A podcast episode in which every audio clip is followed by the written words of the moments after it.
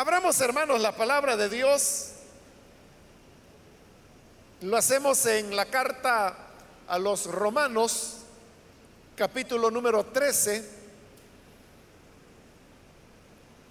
En la última oportunidad no logramos completar los versículos que habíamos leído.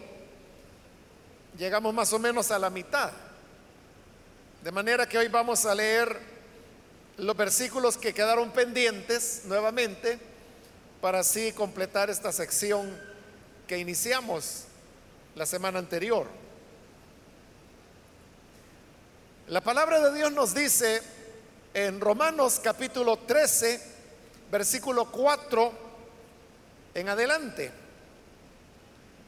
pues está al servicio de Dios para tu bien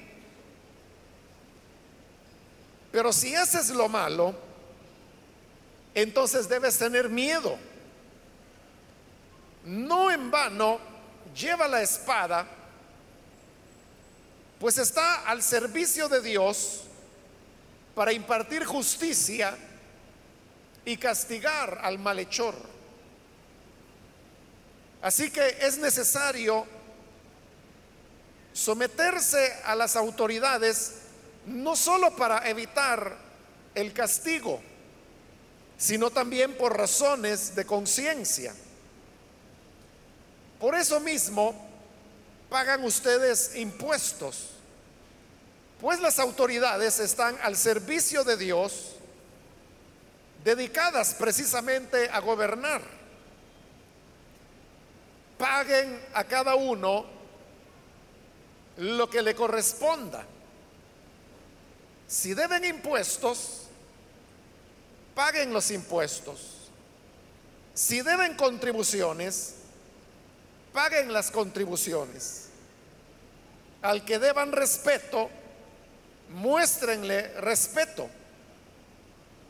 Al que deban honor, ríndanle honor. Amén. Hasta ahí dejamos la lectura. Pueden tomar sus asientos, por favor.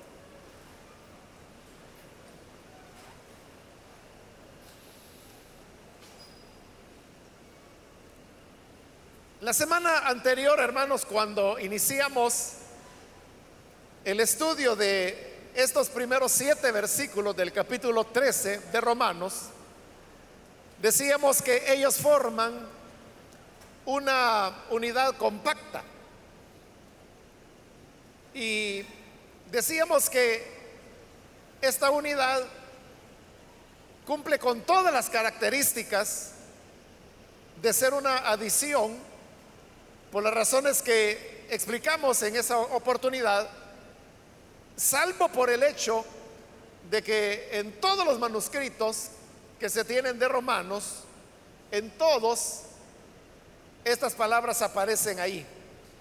Y como decíamos, no hay una razón o, no hay una explicación hasta el presente de por qué Pablo tuvo que introducir este paréntesis, porque es un paréntesis, en el tema que él está desarrollando, que inició en el capítulo 12 y que va a continuar del versículo 8 en adelante de este capítulo 13. Decíamos que las ciencias sociales es una disciplina nueva que se está aplicando en el estudio de la teología y que por, el hecho de ser nueva, que tiene alrededor de unos 100 años, todavía está en proceso de hacer descubrimientos y decíamos que a lo mejor a futuro podamos tener una respuesta al por qué Pablo introdujo esta cápsula sobre el tema de las autoridades públicas. Iniciemos entonces hablando de qué eran las autoridades públicas, definiéndolas en primer lugar y luego también explicando cómo el principio de autoridad que hay en el universo es Dios. Y que Dios es el que delega esa autoridad. Y mencionamos varios elementos entre los cuales Dios delega esa autoridad. Y una de ellas son precisamente las autoridades públicas. Ahora, el que Dios delegue una autoridad y la constituya como tal, no significa que Dios está de acuerdo, que le agrada y menos que respalda el mal proceder de diversas expresiones de autoridad que han habido a lo largo de la historia. Y por eso decíamos que el, la autoridad que Dios entrega a cada país es un recurso del trato de Dios con cada uno de, de los pueblos sobre los cuales esas autoridades gobiernan. En este caso, cuando Pablo dice que hay que estar sujetos a la autoridad, porque si uno se opone a la autoridad establecida por Dios, lo que está haciendo es rebelándose contra Él. Esa autoridad a la cual está haciendo mención era el emperador romano, el cual, como explicamos en la ocasión anterior, cometía muchos desmanes, muchos abusos. Bueno, era un emperador, es decir, una persona autoritaria, lo que hoy en día nosotros llamaríamos un dictador. Este, el hecho de que esa fuera la autoridad, lo era porque como Pablo lo explica, Dios le había delegado esa autoridad. Y por lo tanto Pablo decía, hay que estarle sujeto, pero eso no significaba que Dios estuviera de acuerdo con todos los desmanes del emperador con la forma como expoliaba a los otros pueblos y naciones, y mucho menos con la vida disoluta que ellos llevaban, y sobre todo por el hecho de hacerse pasar como Dios. Pero el principio de la autoridad continúa en pie porque es una forma que Dios utiliza para regular el pecado. Y de eso era que estábamos hablando en la última ocasión cuando pues nuestro tiempo terminó. Y es cuando Pablo decía que los gobernantes no están para infundir terror a los que hacen lo bueno, sino a los que hacen lo malo. Entonces decíamos cómo Dios ha dado las autoridades ese es el ideal de Dios y es la razón por la cual las dio. Para castigar al malo, pero para proteger al bueno y recompensarlo. Ese es el ideal de Dios. Pero es el ideal. En la realidad, las cosas no son así. Pero que las cosas no sean así no significa que el creyente va a tomar una posición de rechazo hacia la autoridad, dijimos que hay excepciones. Y la excepción es cuando esa autoridad demanda o establece algo que va en contra de lo que Dios mismo ha revelado a través de su palabra. Y poníamos como ejemplo el caso de los mismos apóstoles que en el libro de los Hechos de los Apóstoles, capítulo 5, los encontramos diciendo delante de las autoridades que les estaban diciendo que ya no tenían que predicar más en el nombre de Jesús. Pero ellos respondieron que es necesario obedecer a Dios antes que a los hombres. Entonces pusieron, adoptaron una actitud de desobediencia en contra de las autoridades desobediencia que les trajo consecuencias, como el hecho de ser azotados, el hecho de ser encarcelados. Y decíamos que la naturaleza de la desobediencia civil es esa. Cuando las personas se niegan a hacer algo que la autoridad demanda, porque está en contra de la voluntad de Dios.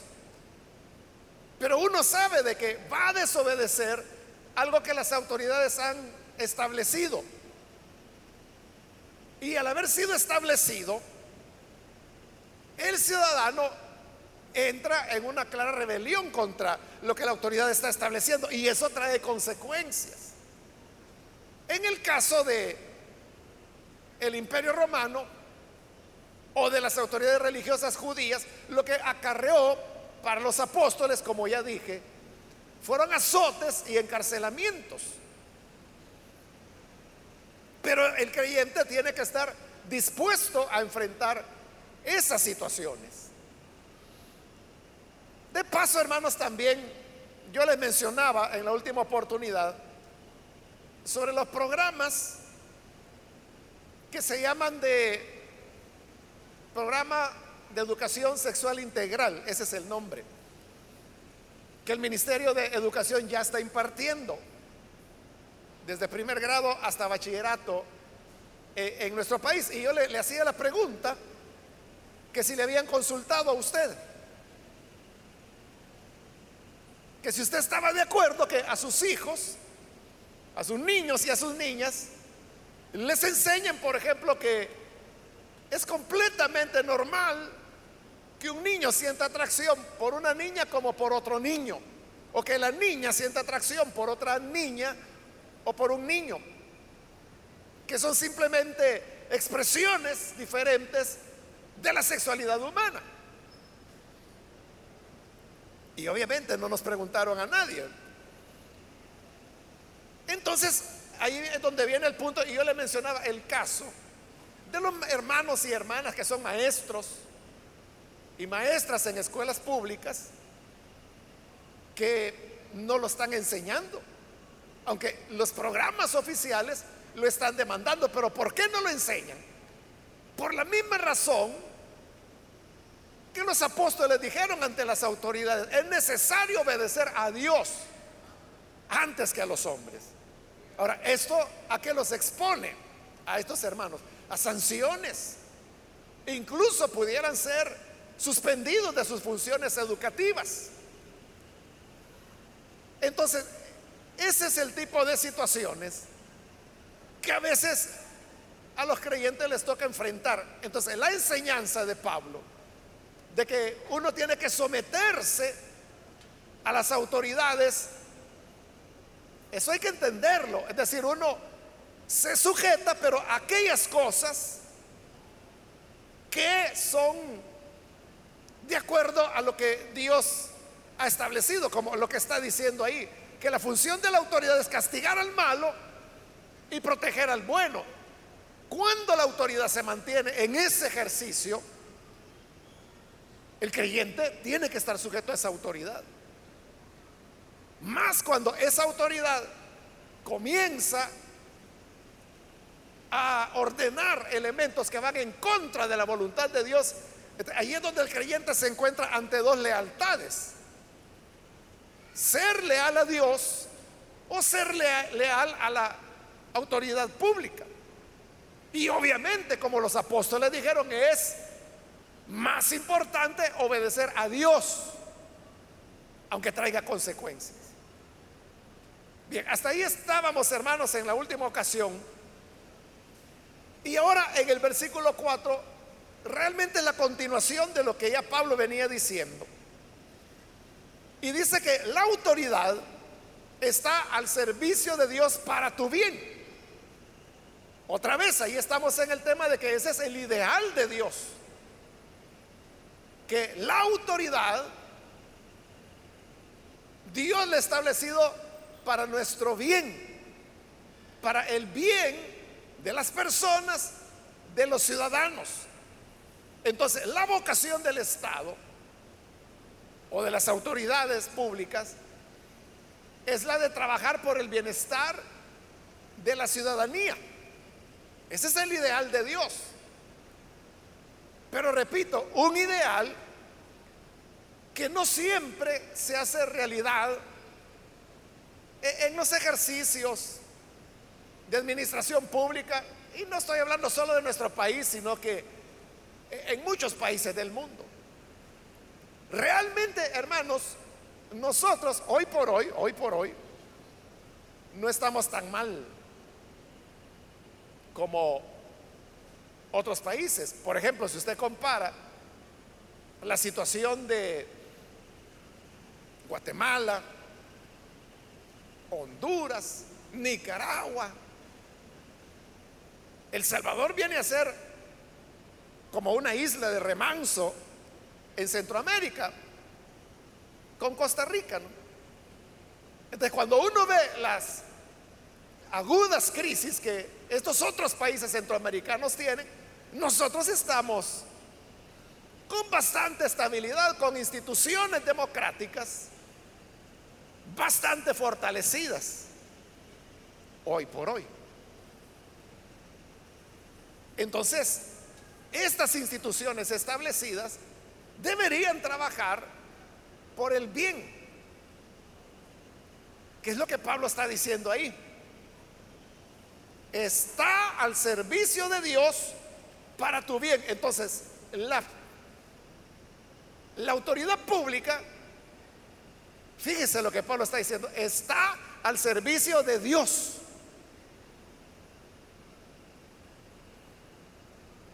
O si lo queremos poner en lenguaje más coloquial del que nosotros usamos, los gobiernos están al servicio de Dios.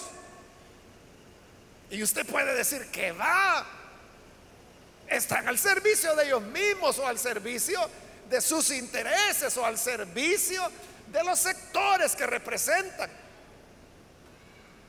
Ahí es donde está la diferencia entre el ideal de Dios y lo que el hombre hace en la práctica.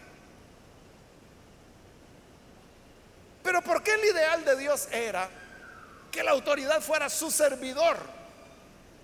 Ya Pablo lo dijo, para poder castigar al malo y proteger al bueno. Por eso en el versículo 3 Pablo hacía la pregunta, ¿no quieres tenerle miedo a la autoridad? ¿No quieres tenerle miedo? Entonces haz lo bueno haz lo bueno y no te va a pasar nada. Lo que te va a pasar es que la autoridad te va a recompensar. Y es lo mismo que está diciendo hoy en el 4. Si haces lo malo, dice, entonces debes tener miedo. Porque no en vano lleva la espada, pues está al servicio de Dios. Segunda vez que lo dice, para impartir justicia y castigar al malhechor. Aquí hay algo nuevo que Pablo está diciendo.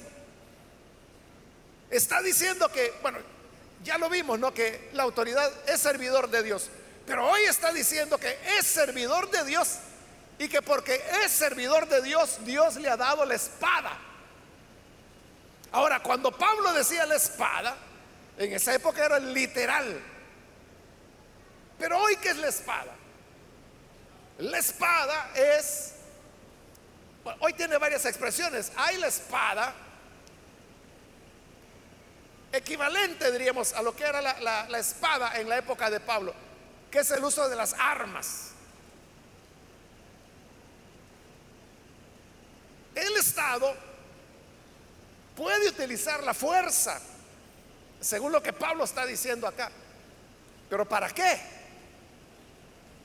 Allí dice que le ha sido dada la espada para impartir justicia y para castigar al malhechor. Entonces, el Estado, las autoridades públicas pueden utilizar la espada.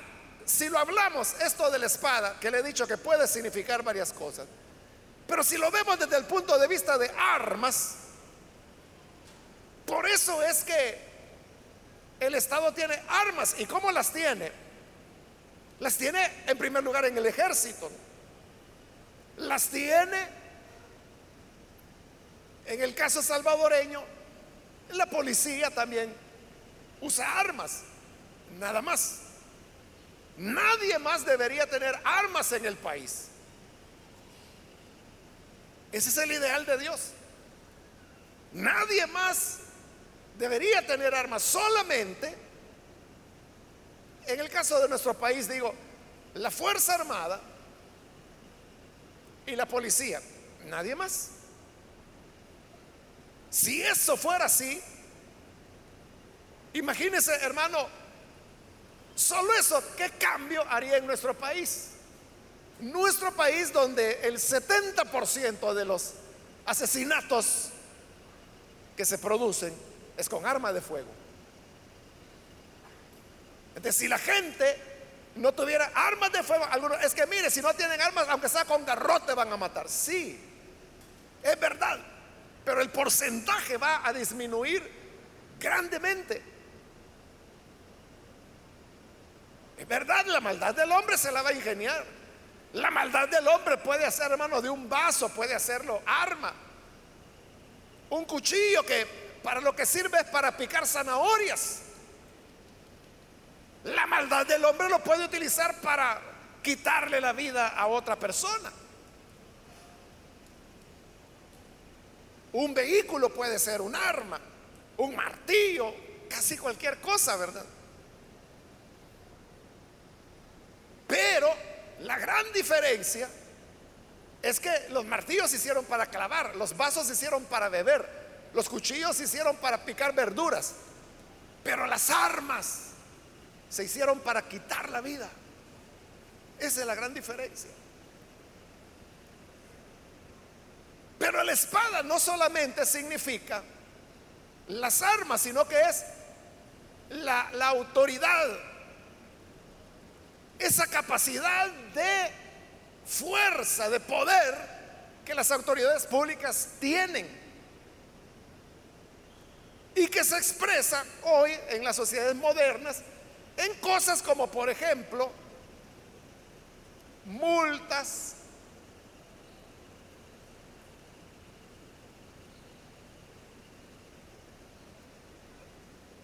reconvenciones que la ley puede hacer, advertencias, llamados de atención y también cárcel. Esa autoridad le pertenece a las autoridades públicas solamente.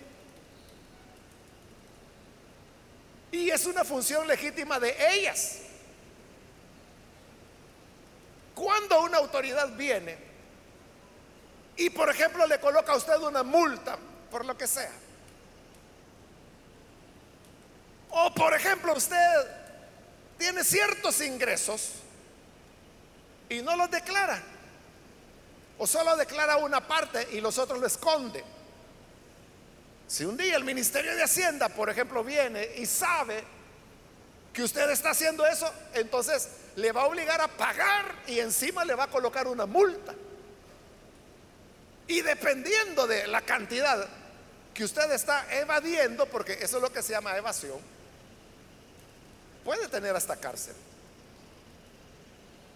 Ese poder que tiene el Estado es lo que Pablo ahí lo ve de una manera muy práctica en, el tema de la espada, porque en esa época, hermano, el que hacía una cosa así, ahí va el espadoso ya de una vez.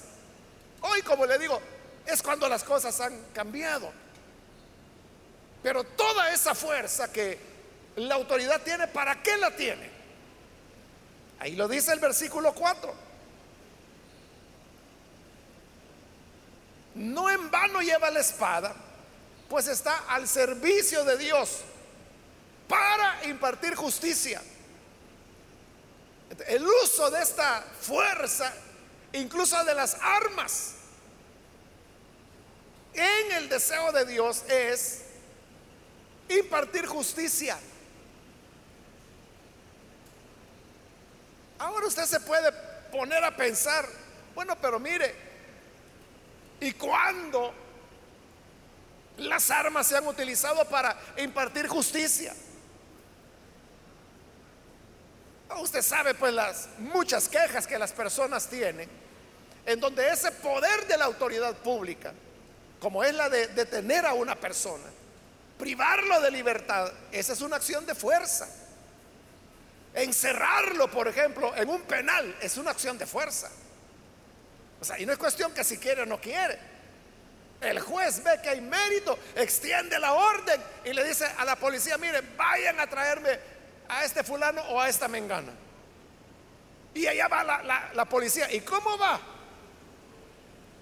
no lo llegan a traer con pétalos de rosa, ¿no? Van con el uso de la fuerza. Todo eso debería ser para impartir justicia. Pero le decía, esa es una queja frecuente, ¿verdad? Que la gente dice, es que mire, bueno, lo más popular que la gente dice, al que se robó una gallina, a ese está preso. Pero el que roba grandes cantidades está preso, pero en su casa. El uso de toda esa coerción, de toda esa autoridad, de esa fuerza que Dios le ha dado al Estado o a las autoridades públicas, no siempre se usa para la justicia. Póngase a pensar usted, ¿cuál guerra es justa, por ejemplo? ¿Cuál guerra es justa? O sea, si la guerra siempre es injusta, la guerra siempre es inhumana. Pero ¿cómo se hace la guerra? Con la espada, con la autoridad, con las armas. Y esas armas han sido entregadas a la autoridad pública.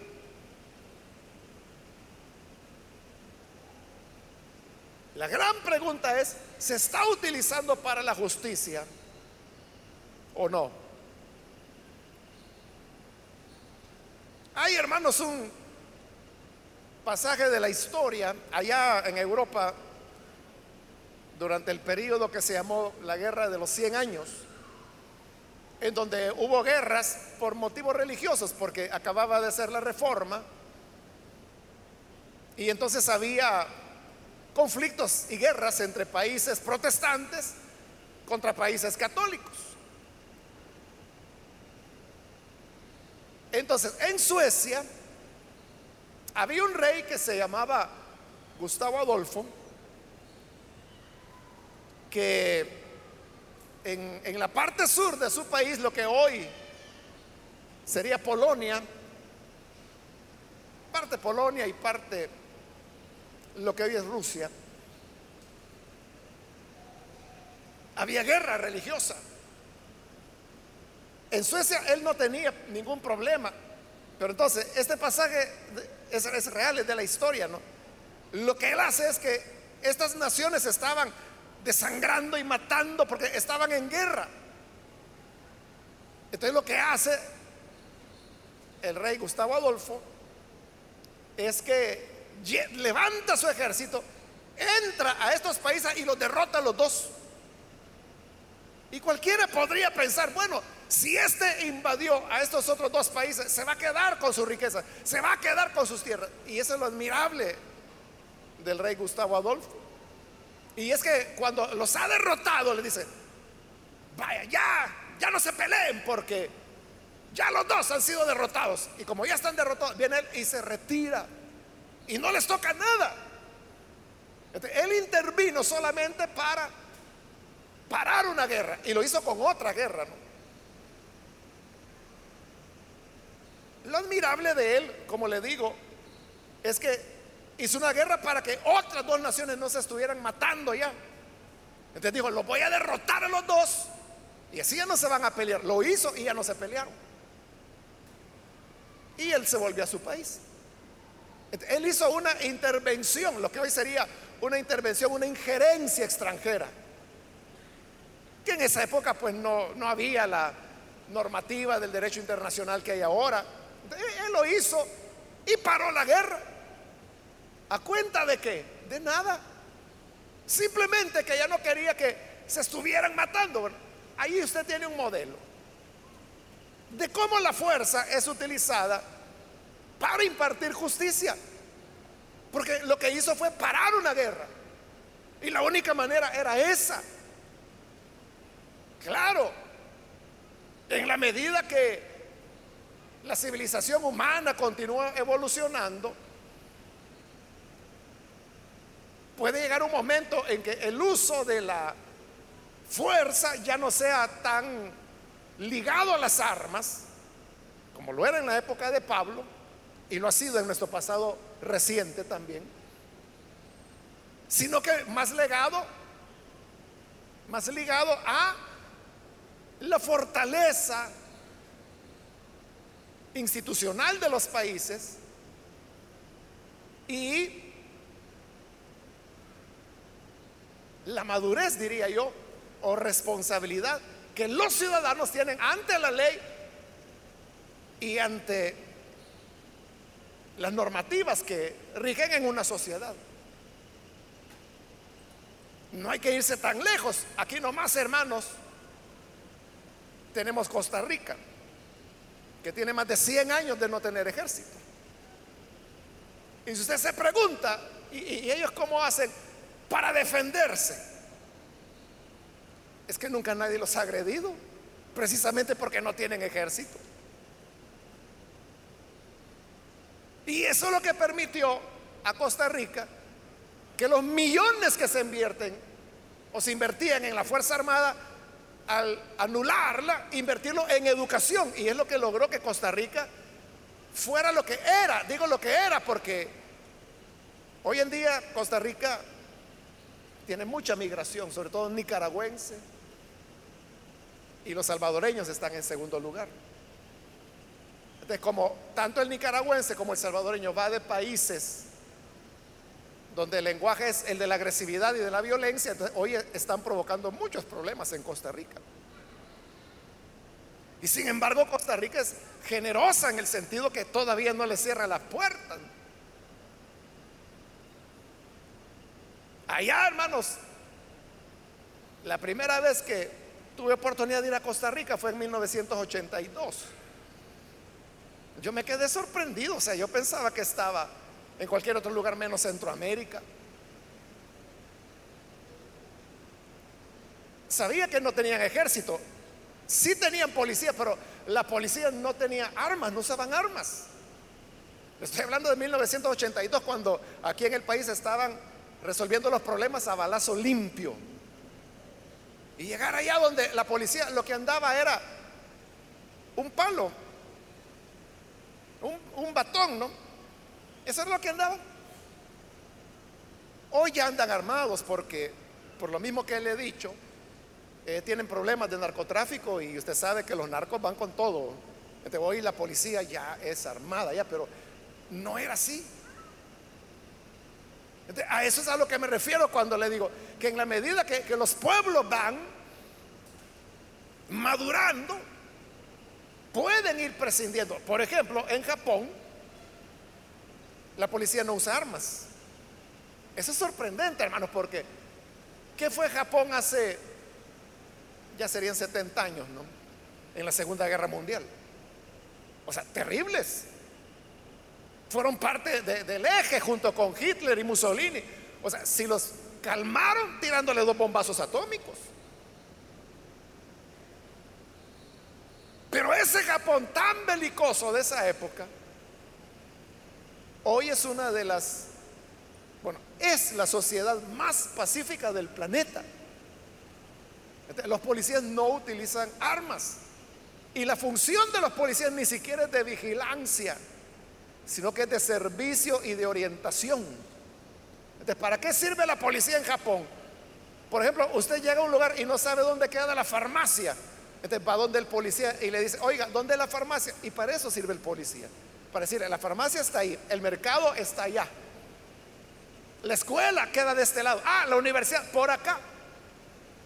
¿Dónde queda la oficina del dentista tal? Ah, de este lado. Para eso sirve. Para ayudar a los ancianos. Para empujar las sillas de ruedas. Para ayudar a las personas a subir gradas. Eso es lo que hace la policía.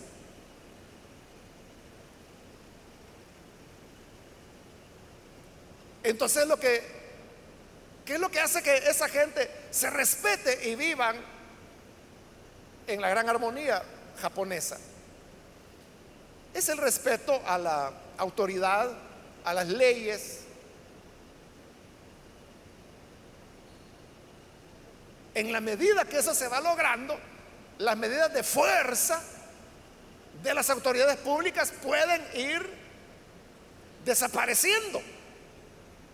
Y se queda eh, eh, en cuestiones de, reconvenciones, como por ejemplo eh, multas o llamados de atención o tareas de utilidad pública, que es como un castigo para las personas. Entonces, eso es suficiente. No necesitan que les den balazo, ni necesitan que los aporreen, ni necesitan que los metan a la cárcel. Mucho menos que les disparen o que les apliquen la pena de muerte, la cual no existe. Entonces todo, hermanos, es sobre la base de el respeto a la convivencia. Cuando iniciamos, hermanos, nuestro proyecto, iniciamos el diseño, el primer diseño de el proyecto de los nuevos edificios de la iglesia. Usted sabe que el primer proyecto fue realizado por una compañía de arquitectos de Inglaterra. Entonces, platicando con el muchacho, porque era un muchacho que tuvo la amabilidad de venir hasta El Salvador para ver, conocer el terreno y todo eso y así poder hacer la propuesta de diseño. Él me contaba que esta empresa, hermanos, es una empresa gigantesca en Europa. Es la empresa que, por ejemplo, construyó el aeropuerto de Barajas en, Madrid, España, que los que lo conocen saben que es una inmensidad no necesita luz, todo es luz natural. Entre otras obras, que sería largo contarle todo lo que han hecho. Pero entonces él me decía que habían tenido un proyecto de un banco en, casi en el centro de Londres. El proyecto costaba 5.500 millones de dólares, porque era una torre ya no me acuerdo cuántos pisos me dijo, pero era terrible la torre. Pero la ley en Londres establece que para hacer una construcción uno tiene que consultarle a los vecinos si están de acuerdo en que esa construcción se haga o no. Si los vecinos dicen que no, entonces no la hacen. Entonces hicieron ese, como esa encuesta, ¿no?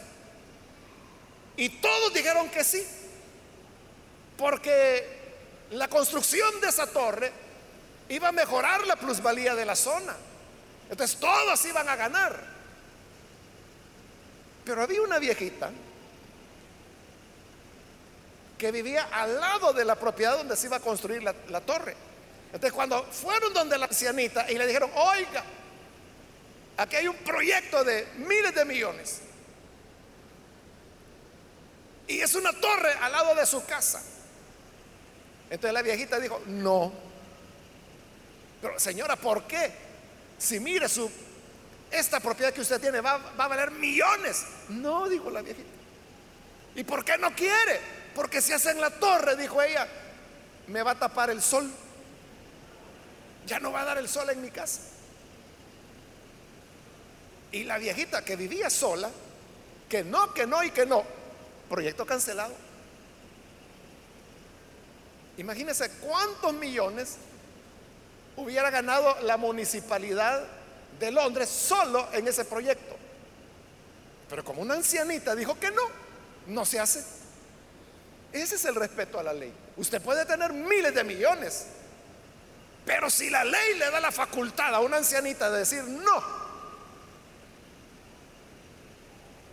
de nada sirven todos sus millones, porque lo que importa es la ley, lo que la ley dice.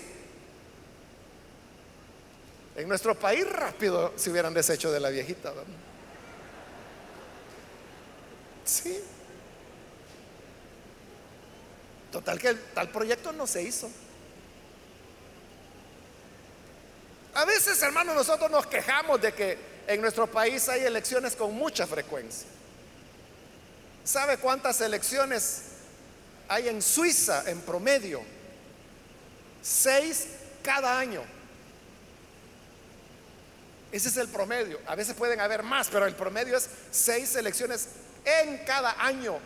¿Y, usted, ¿Y por qué votan tanto? Bueno, votan porque ellos tienen diversas formas de organización social, pero además votan por cada una de las leyes o normas que se quieren establecer. Aquí para hacer una ley, hermano, basta con que un diputado, un diputado, ponga lo que se llama iniciativa de ley y la presente. Y si todos los demás diputados les parece, la aprueban y es ley. ¿Y usted qué puede hacer? Lo más que usted puede decir, bueno, en las siguientes elecciones me las pagan. Pero tiene que esperar tres años. Y esa ley ya quedó. En Suiza no. Ellos pueden tener iniciativa de ley, pero cuando ya la tienen elaborada, entonces le dicen a los ciudadanos, miren, esto es lo que queremos aprobar, ¿qué dicen ustedes? Y la gente vota. Si la gente lo aprueba, quedó. Y si no, no. Y en cosas trascendentales, mire, hace un par de años, ¿no? Cuando en el Reino Unido se hizo la votación para, mire qué decisión trascendental, ¿no? Si Inglaterra continuaba como parte de la Unión Europea o se salía. Entonces toda la gente estaba muy confiada que la votación iba a ser que no, que no se salieran. Pero los viejitos, porque fueron los ancianos, los ingleses ancianos, votaron que sí y ganaron. Y cuando ganaron, hermano, todo el mundo se asustó. Porque todos estaban confiados que la mayoría de la población, y realmente así es, la mayoría de la población no quiere salirse de la Unión Europea. Pero no fueron a votar. Y los viejitos que sí, ganaron el famoso Brexit, ¿no? Que es un lío, porque ¿cómo se salen ahora? Acaba de renunciar la primera ministra, porque no logró construir un acuerdo para poder salir en términos honorables, digamos, de la Unión Europea, porque eso tiene costos altísimos. Y si uno pregunta, bueno, ¿y entonces por qué no repiten el plebiscito? Porque era una especie de plebiscito. Porque no lo permite la ley inglesa. No pueden repetir la elección. Y le digo, mire, si la repitieran, ganaría el hecho de continuar en la Unión Europea. ese es el respeto a las leyes. Aunque usted no lo crea, en nuestro país hay leyes así. Por ejemplo, nuestro proyecto de la construcción de los nuevos edificios de la iglesia tuvo que ser sometido a consulta de los pobladores alrededor del proyecto. Y si ellos decían no, no podíamos construir. La iglesia tuvo que contratar una socióloga que tuvo que ir, fue un trabajo de meses, hermanos. Ir a las comunidades, explicarles el proyecto, en qué consistía, cuál era su naturaleza, cómo les iba a impactar a ellos, qué beneficios iban a recibir, qué dificultades. O sea, una exposición. Y luego venía ya el tema de las votaciones. Fueron votando las comunidades y ahí tenía que haber una representación de la alcaldía, del Ministerio de Medio Ambiente, que iban tomando nota. Gracias a Dios que las comunidades lo aprobaron. Eso, hermano, fue hace mínimo, mínimo tres años, algo así. Son procesos que existen en nuestro país. Lo que pasa es que la gente no sabe que existe. Y como no sabe, simplemente dice, ay, aquí voy a levantar mi rancho y empieza a meter palos y láminas y lo hace. Y eso es totalmente ilegal. Pero como también nadie, hermanos, hace valer la ley. E, entonces vea, es que nuestras leyes son similares, por ejemplo, a las de los Estados Unidos, a las de Europa.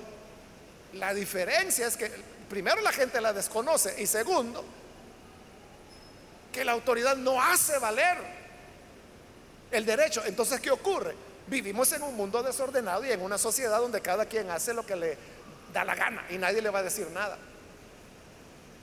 Entonces, el poder de la autoridad, como está diciendo Pablo ahí, es ese de impartir justicia. Lastimosamente usted sabe El poder, para lo que menos se usa, es para impartir justicia.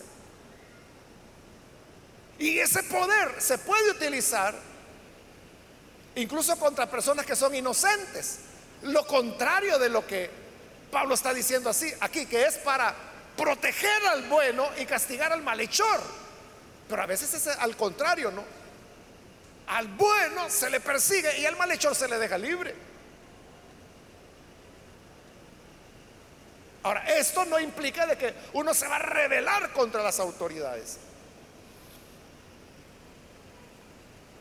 Pero sí, es responsabilidad del creyente oponerse en todo aquello que va en contra del Evangelio y de los principios de la palabra de Dios. Versículo 5. Así que es necesario someterse a las autoridades, no solo para evitar el castigo, sino también por razones de conciencia. Es decir, el creyente tiene dos razones para someterse a las autoridades y obedecerlas. Número uno dice, por razón del castigo, que si no haces lo que la autoridad dice, vas a llevar las consecuencias. Multa, prisión, depende pues cuál sea tu desobediencia. Pero el creyente no solamente lo hace, uy, es que ahí anda la policía, mejor no sino que dice Pablo, también por motivos de conciencia. ¿A qué se refiere con eso de conciencia? Esto, la conciencia de saber que la autoridad fue establecida por Dios. Y por lo tanto, ahí lo está diciendo, mi responsabilidad de creyente es estar sujeta a ella. De si no lo hago, aunque nunca me detecten, aunque nunca me lleve la policía, aunque nunca me meten a la cárcel, yo sé que le estoy fallando a Dios y eso lo llevo en la conciencia. por eso dice, por causa del castigo y por causa de la conciencia, como cristianos, debemos estar sujetos a las autoridades. Versículo 6. Por eso mismo pagan ustedes impuestos, pues las autoridades están al servicio de Dios dedicadas precisamente a gobernar. hoy Pablo está diciendo, las autoridades necesitan gobernar y para eso necesitan dinero. ¿Y de dónde van a sacar dinero? De los impuestos. Se le ponen impuestos a las personas. Por la misma cuestión cultural que he estado mencionando, por ejemplo, a nosotros no nos gustan los impuestos, hermanos. Ya algunos quizás no lo recuerdan o estaban niños o no habían nacido. Cuando aquí en el país se estableció el impuesto del IVA, que al principio era del 10%, ¿no? Eso fue durante la guerra todavía. Pero mire qué increíble, no existía el IVA. Y en el año 93, me parece que fue, es cuando del 10 subió al 13%. A nadie le gustó tampoco. Hoy estamos en una nueva situación. Bueno, realmente desde hace ya algunos años. Lo que pasa es que lo han ido postergando. Donde se necesita poner nuevos impuestos. Eso es inevitable. La gran pregunta es, ¿a quién se lo van a poner? A los mismos de siempre, que es a nosotros, subiendo el IVA al 15%, por ejemplo, o poniendo nuevos impuestos o a la gente que realmente tiene la verdadera riqueza del país. Ese es el gran dilema, pero que se necesitan, se necesitan. El creyente debería pagar los impuestos con alegría. Todos deberíamos estar informados a partir de cuánto ingreso ya nos corresponde comenzar a pagar la renta. No estoy hablando de la renta de las pandillas, estoy hablando del impuesto a la renta, no, es decir, al ingreso. Y comenzar a declarar como cristianos que somos.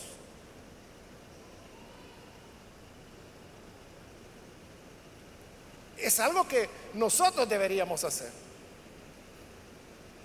Realmente, hermanos, el nivel de impuestos que se pagan en nuestro país es muy bajo. A veces nosotros nos alegramos porque decimos países así como Noruega, Finlandia, Suecia, Dinamarca, que son los países escandinavos. Ahí, hermano, es una maravilla la vida, ¿no? Es la mejor educación del mundo. Y es gratuita desde la primera infancia, porque ni siquiera comienza en el kindergarten, sino que cero años hasta la universidad, gratis. Y es la mejor educación del planeta. La atención médica es universal y gratuita. Y si usted me pregunta, ¿y cómo se paga eso? Los impuestos son sabrosos, hermano. 40%, 60% de impuestos. Imagínese eso. Que usted ganara 300 dólares. Tendría, si viviera en Finlandia, tendría que pagar 180 de impuestos.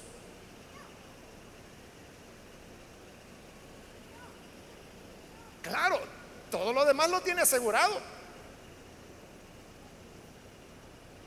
Si hasta los presos reciben salario, de verdad, les pagan por estar presos. Están en prisión y el Estado les está dando un salario que no se lo dan, pero es como una cuenta de ahorro. Digamos, si alguien está penado para seis años, le están pagando mensualmente en una cuenta de ahorro. Cuando termina los seis años, el Estado le entrega, vaya, aquí está lo que usted ganó por estar preso. Y ya la persona sale. Y con eso puede o vivir un tiempo mientras se encuentra un empleo o poner un negocio. ¿Y quién paga todo eso? Los impuestos de la gente.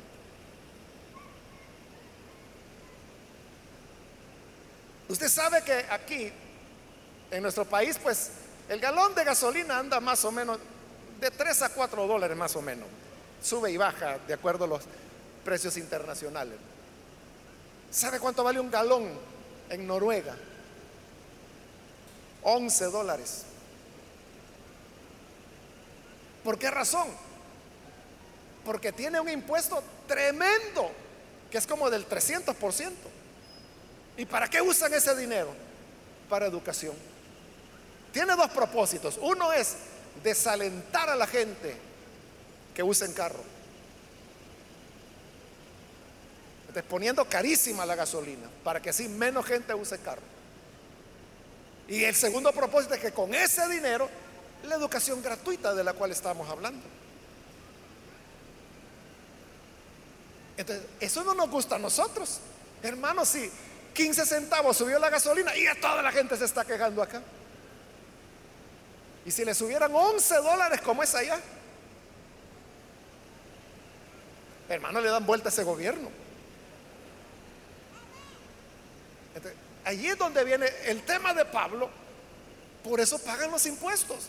Claro, usted puede decir, ah, pero esos son otros países donde no hay corrupción.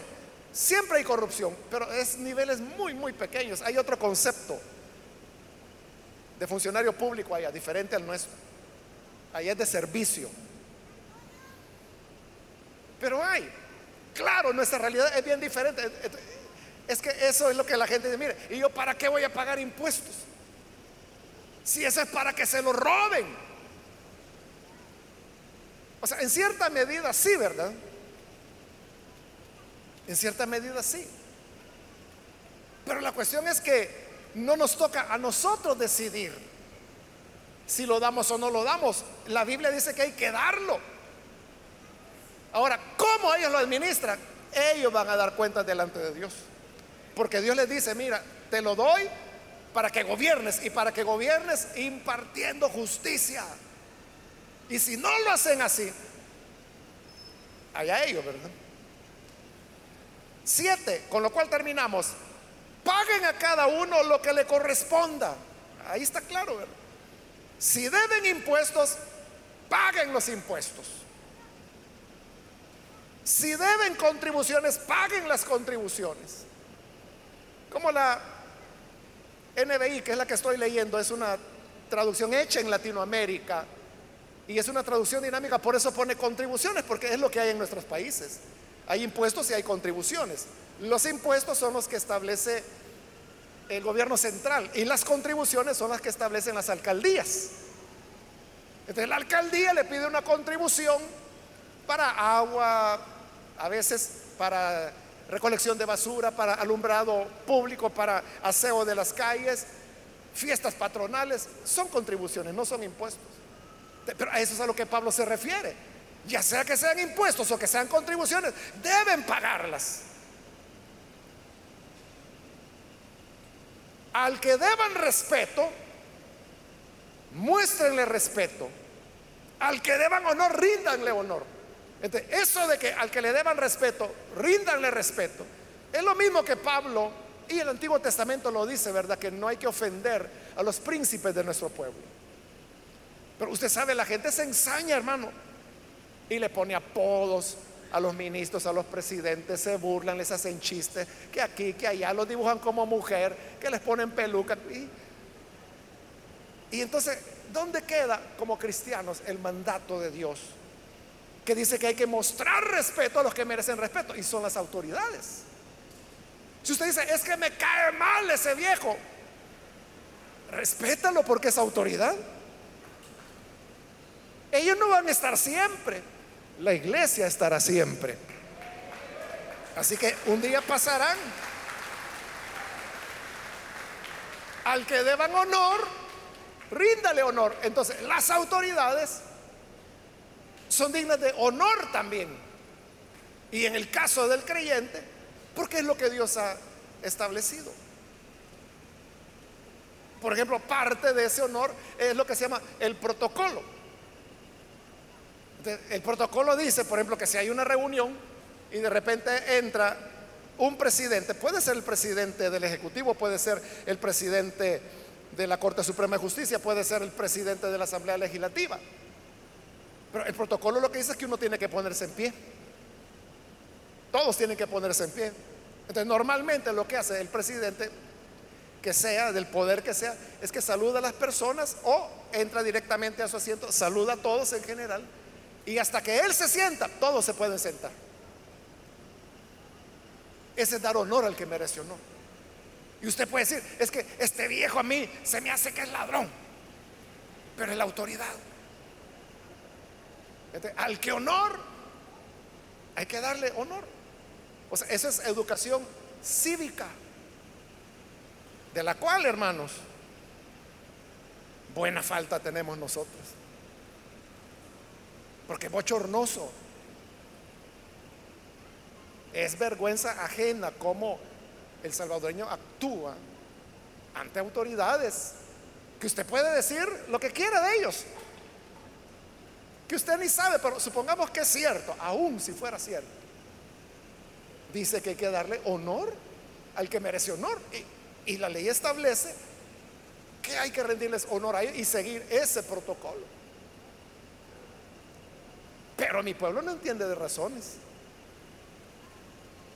Pero quiera Dios que nosotros como creyentes sí entendamos lo que la palabra de Dios dice. Amén, hermanos. Vamos a cerrar nuestros ojos y vamos a inclinar nuestro rostro. Padre, gracias te damos porque tú eres bueno. Y aquí, Señor, están estas personas como también a través de los medios abriendo su corazón para recibirte a ti. A ti, Señor, que eres Dios misericordioso y de bondad, que perdonas la rebelión y el pecado y que te complaces en hacer misericordia. Ayúdanos, Señor, para que nuestra fe y nuestro cristianismo podamos vivirlo en todas las áreas de nuestra vida. Y así, Padre, poder agradarte, poder servirte y hacer tu voluntad. Guárdanos de seguir la corriente de este mundo. Y ayúdanos a tenerte a ti en primer lugar como nuestra lealtad suprema. Y luego con las autoridades públicas, tal como tu palabra lo enseña. En el nombre de Jesús nuestro Señor lo pedimos. Amén.